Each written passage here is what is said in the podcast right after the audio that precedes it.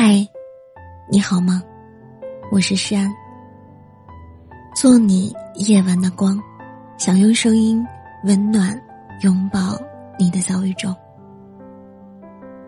在很多人的眼中，故乡其实并不是一个很遥远的词。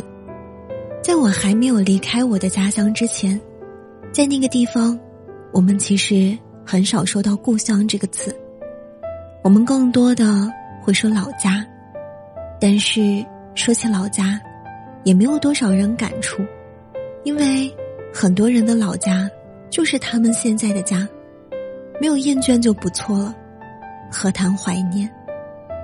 我不是很清楚我家和我上大学的城市的距离到底是多少，一个是我懒，每次都是有好奇心的时候没有时间去查。要么就是有时间查的时候，我就彻底忘记了这件事儿。第二个原因，可能是我不大想去查吧。尽管我自己其实并不知道这种心理到底存不存在，但是我觉得客观上应该是存在的。虽然我鲜少在人前提起我想家，其实故乡对于在外地求学的大学生而言。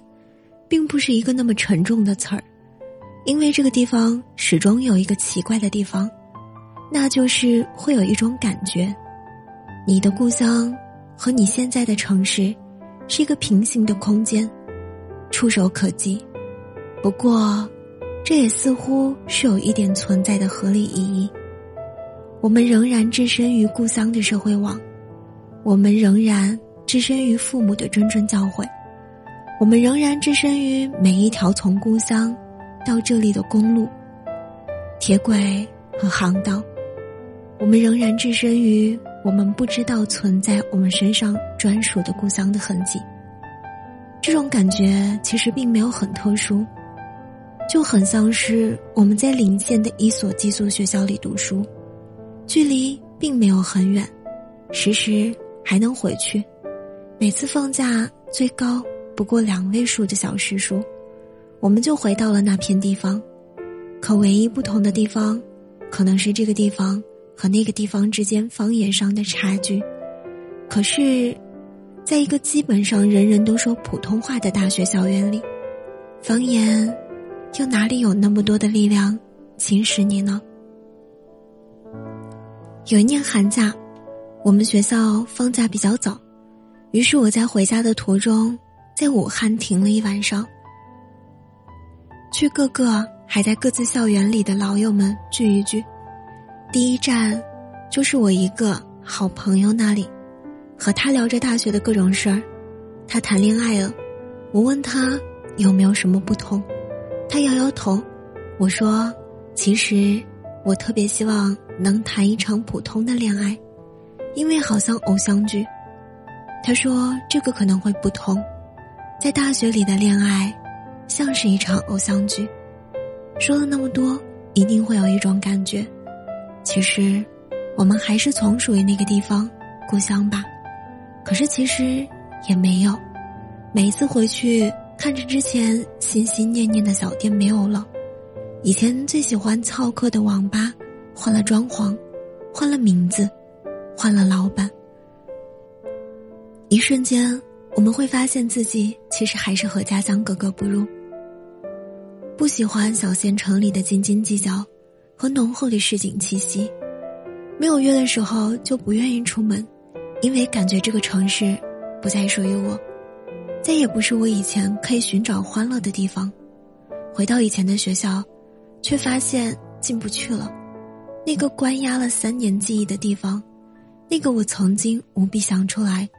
却出不来的地方，现在无比想进却进不去的地方，哦，我忘了，母校的上课铃声也不一样了。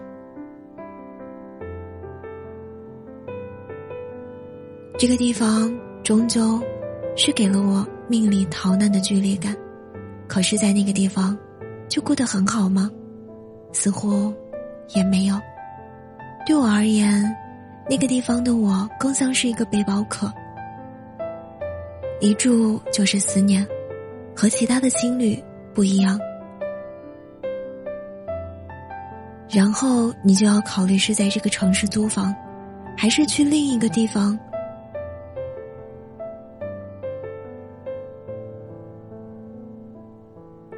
远方有那么好吗？哪个地方也不好，每次打车分不清东西南北，听不懂的方言，最后司机普通话说：“算了，你取消订单吧。”讲道理。我也讨厌远方，可是我似乎也没有地方可以去了。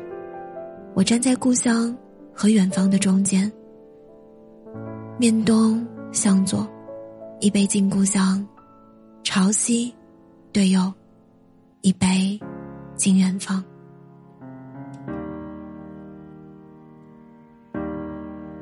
亲爱的，晚安，好梦。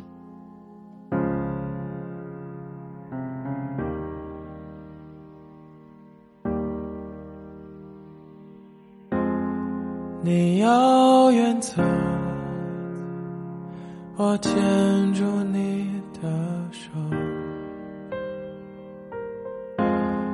你回过头，问我有什么理由。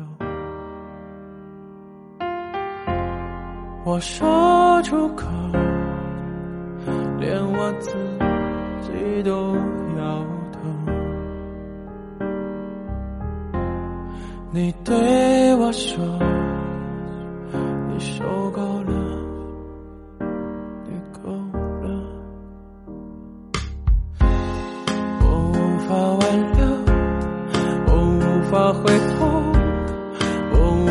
的手。你说你即将离开我，我没有理由，我只剩愧疚。这时候你说。你说你还是爱我，啊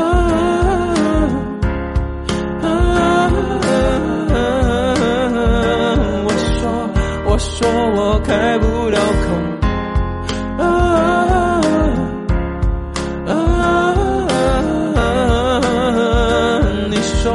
你说你一直爱我。啊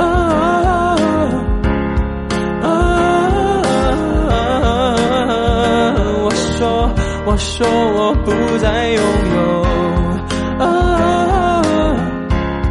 啊！你说，你说你还是爱我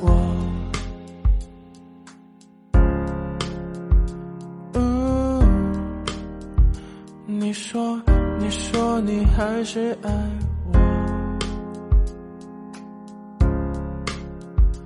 嗯。我说，我说我有点愧疚，我无法挽留，我无法回头，我无法接受。你说你即将离开我，我没有理由，我只剩愧疚。这时候你说，你说你还是爱我。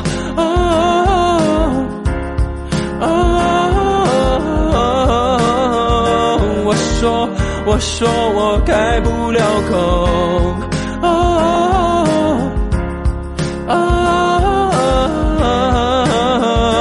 你说，你说你一直爱，我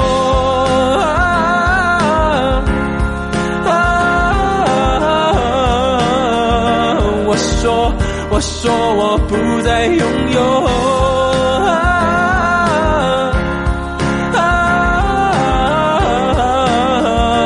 你说你说你还是爱我，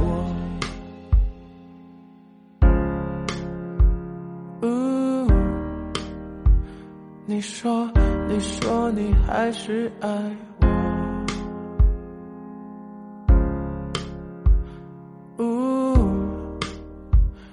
你说你说你还是爱我。